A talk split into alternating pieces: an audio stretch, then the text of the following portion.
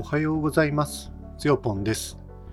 今朝のテーマは、ややアクティブになってきたという話題でお届けしてみたいと思います。え結論ですけど、えーラリーとコーヒーとウェブ開発を中心にしばらく進む予定ですということになりますね。え3つのポイントですけれども、まず3月はですね、えーと移動がね、多めになります。まあ、ちょっと移動概要をですね、紹介しようと思います。え2番目ですね、えーと、モチベーションもね、結構上がってきたというお話をね、して、えー最後、え3番目、ちょっと最後にこの話を持っていくのかって感じですけど、えー体力は低めというお話をね、していきたいと思います。えーっとですね、まず、あの、3月はね、移動が多めですね。まず、あの、今週末ね、3月になりますよね。まあ、だから2月ももう終わりって感じなんですけど、あの、3月はですね、まず、ラリー三河湾という、あの、えー、蒲郡地区でですね、初開催される、えーラリーがね、ありますね。えっ、と、全日本ラリーのですね、第一戦ですね。えーと、去年までは、あの、新城ラリーをですね、あの、運営していた、あの、モンテカルロ、えーオートスポーツクラブだったかな？の、えっ、と、チームがですね、えっ、と、今年は蒲郡で、えっ、と、開催するということで、えっ、と、その名もですね、ラリー三河湾ということになりましたね。えーで、もう木曜日ですね、今日はあの火曜日なんですけど、木曜日のもう午後1からですね、私は、えーヘッドクォーターにですね、えー、と入って、で、あの準備をですね、あの取り準備に、ね、取り組んでいくという計画に、ね、なってますね。もうこれはもう、えー日曜日までですね、もうあの蒲郡に張り付いて、えーとラリーのサポートを、ね、していくということになってます。で、翌明けえっと、2週間後ですね、2週間後に今度あの、えっと、トヨタガッツーレーシングラリーチャレンジですね、えっと、なんだっけ、沖縄戦がね、これも初開催でありますね。で、えっと、おそらくまあ金曜日のですね、あの飛行機で飛んでいって、えーと日曜日ですね、また飛行機でまあ帰ってくると。で、その後ですね、まあ、沖縄にちょっと滞在するかどうかですね、ちょっと今、まだ悩み中なんですけど、まあでも実地泊なんか帰ってくるかなっていう気はしてますね。ちょっと忙しいので、うん、沖縄でこうゆったりなんか楽しむ余裕がちょっと持てないかなっていう気もしてましてですね、ちょっと、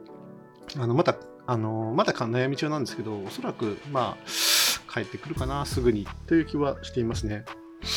で、えーっと、その後、さらに2週間後ですね、えっと、3月末ですけど、今度は、えートヨタガズレーシングラリーチャレンジの、えー三好戦ですね。三好というのは、まあ、いろんなところに三好っていうあの地域ありますけど、これはあの徳島の三好市のことですね。三好がね、ありますね。これ去年も、あの、去年のね、第一戦が三好だったんで、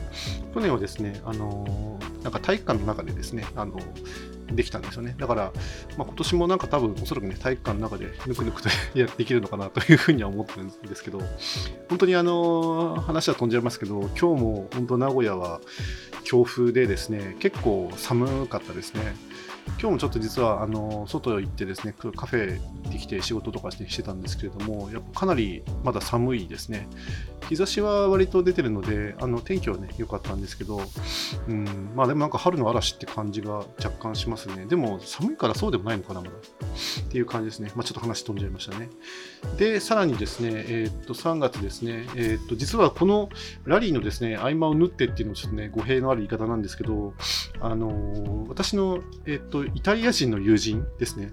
えーがですねいきなりあの日本に今ね滞在してるらしくてなんかそれなんかポッドキャストで喋ったような気もするけどあの今なんかあの、えっとシャコタン半島にねいるみたいでで、えっと3月5日からですねなんか京都に行くってことでじゃあ私も彼の移動日程にね合わせてですねえっと京都に飛ぼうかなと、まあ、飛ぶっつってもですねあの私の場合は名古屋から行くので、えー高速バスを使ってですね、えー1400円で2時間半かけてですね京都に行くことができますね。これはあの新幹線で行くより全然安くてであの新幹線使うう意味もね特にないのであのバスでね移動していきますね。で帰ってきて、えーっと今度これはリモートになりますけどあの南房総ラリーというのがねありますので地方選手権ですね。いや地方選手権じゃないか、県選だったかな、ちょっと忘れましたけど、まあ、関東のラリーなんですけど、まあ、これはリモートでね、監視するというのがありますね。で、えっと、沖縄戦のね、前にですね、えっと、またもう一回京都に 行きますね。なんか、無駄な動きをしてる感じなんですけど、しょうがないですね。あの、なんでまたもう一回京都行くのかっていうとですね、今度は、あの、海の向こうコーヒーさんがですね、主催するカッピング会というのが、えー、っと、3月に4回行われるんですけれども、そのうちの1回がですね、え、っと、京都で行われますね。他は、あの、え、っと、大阪と東京になるので、ちょっと大阪、東京に行くぐらいだったら、京都の方がいいかなということで、あの、京都にさせてもらいました。で、まあ、3月5日からのですね、宿泊は、あの、藤田屋というですね、ゲストハウスに宿泊する予定なんですけれども、えっと、3月12日はですね、あの2泊3日の日程で、あの、レン京都河原節ですね、私の、まあ、大好きなゲストハウスとカフェがね、併設されたところなんですけれども、まあ、ホステルと言ってもいいのかな。あのそこにですね、宿泊しながら、あのそのカッピング会にですね、ちょっと参加してこようというふうに思ってます。まこれもあの、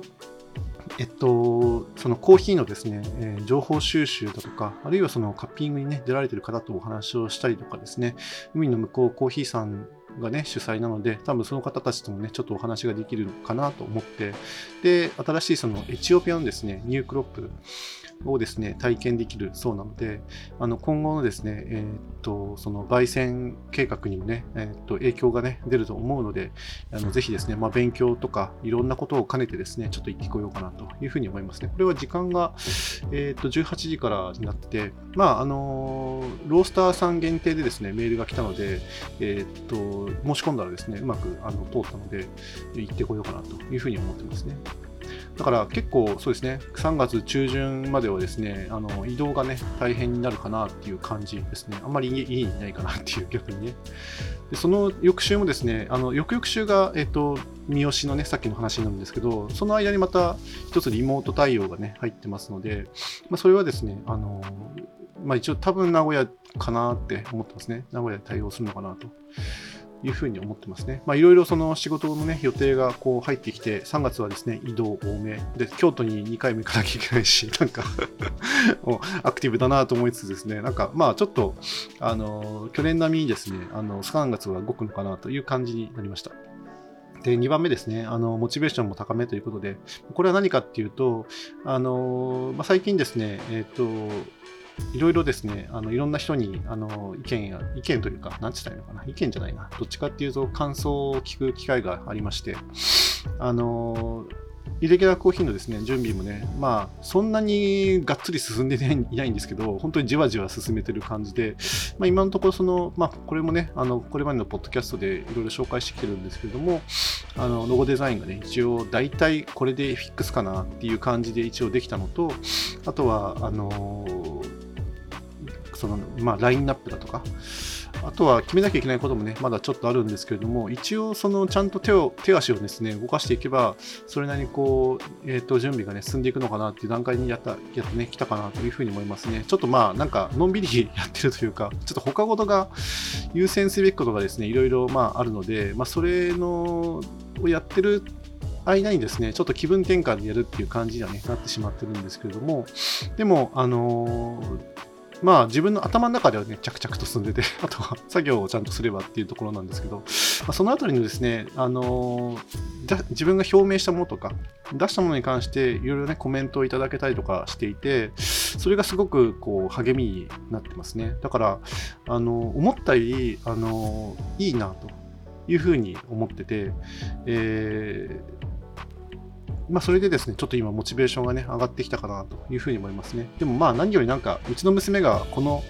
えー、コーヒーカップのマークが好きとかですね、なんか言ってくれたのが、とてもなんか励みになってるのかなといういう気はしますね。はい。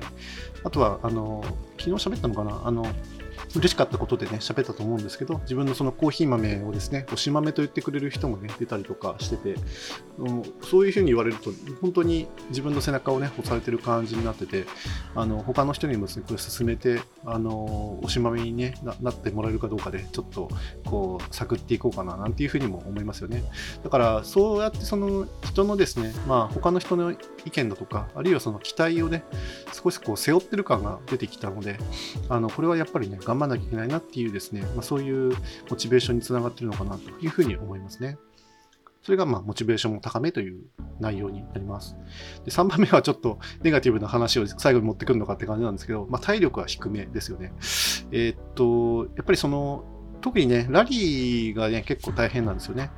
えー、まあもちろんその、この間のね、アドレス新年会の後もですね、結構大変だったんですけど、やっぱり、あのー、こう、なんていうのかな、アドレアドレナリンをですね、ぎゅっと出し出し尽くしちゃうと、その後なんかこう抜け殻のようになるみたいな、まあ、そんな感じだと思ってもらえればいいんですけど、あのそれがやっぱり戻ってくるのが、その、なんていうのかな、一旦だからポンコツにならないといけなくて なんかでポンコツになってから多少その気力が戻ってくるのがだいぶ時間がかかるようになってしまったなっていうのがねあるんですよね。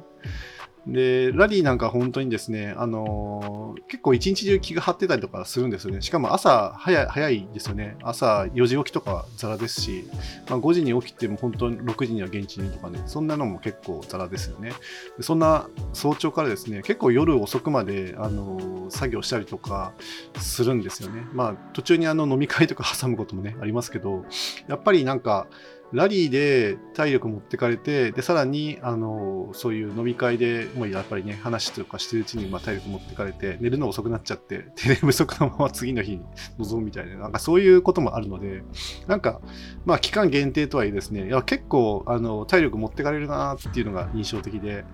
本当に、あの、やっぱアドレナリンがたくさん出てるわけじゃないですか。そそんだけ人と関わるし、人といっぱいお話をするし、でラリーをね、こう、注意深く監視するっていうのもですね結構集中力を伴う作業だったりとかするのでなかなかこう大変ですよね。大変なんですよ。であの、そのラリーがね、開けてですね、翌週なんか本当に死んでるっていう感じで、死,、まあ、死にはしないけど、そのなんて言ったらいいですか、本当にあのポンコツになる感じですよね。うん、やっぱアドレナリンをこうギュって出すとですね、やっぱ休息が必要なのかなというふうにはね、ちょっと思えてきて、だから、ラリー明けの本当月曜日と火曜日のところですよね、あんまりこう予定を入れないようにね、しているって感じですよね。まあ、ミーティングくらいだったらできるんですけど、なんか作業とか本当進まなくなっちゃうんで、もうがっつり休んだ方がね、いいってことがね、ようやく分かってきましたね。はい。だからアドレス新年会もですね、かなりあの、その2時間半にですね、ギュッと凝縮して、まあ3時、まあ大体3時時間ぐらいかな、ぎゅっと凝縮してですね、あの、アドレナリンをね、こう絞り尽くしたので、本当翌週は結構ね、あの、ポンコツだったんで、まあ、同じことばっかり言ってるから以上にしようかな。はい。ということで、まあ、体力が低めっていうのかな。本当にあの、これは、なんだろう、年齢なんですかね。もしくはその、慣れとかもね、あるのかもしれないんですけど、でもね、うーん、ラリーとかは慣れないですね。な、慣れない、なんかちょっと語弊あるかな。えっと、もちろんラリー自体は、あの経験もあるし何が起きてるかとかね分かるんですけどうんとその事象自体がなんかその決められたものでもないし、まあ、よく起こることであるけど、でもなんかそのたんびにですね、アドレナリンがいっぱい出るようなね、ま、そんな感じになっちゃうんですよね。だからだからこそ、まあ、疲れちゃうのかなという気がしますね。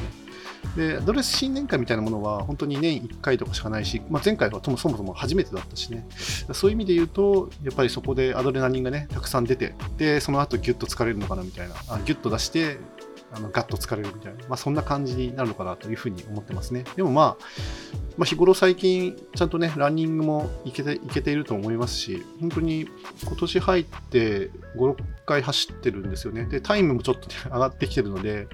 まあそういうところはですね、あの定期的に走って、とにかくあの体力をね、維持するっていうことに、まあ、努めなきゃいけないのかなというふうには思いますね。まあ、体幹トレーニングも少しね、なんか功を奏してきたみたいで、体重もちょっとなんか、こう下降傾向に、ね、ありますしあの腹筋周りも少し引き締まってきたかなっていう、ね、感じはするんでまだまだちょっとねあのたるたるんでる部分はねあるんですけどでもまあなんかこう真ん中じゃないけどなんか脇に少しこうくぼみがね出てきたみたいなところがあって、まあ、まだまだ全肉は多いですけど、まあ、そうやって体の、変化もね楽しめるようになってきたかなというふうには思いますね。はい。まあ、以上にしようかな。えー、最後まで聞いてくださってありがとうございました。それではまた。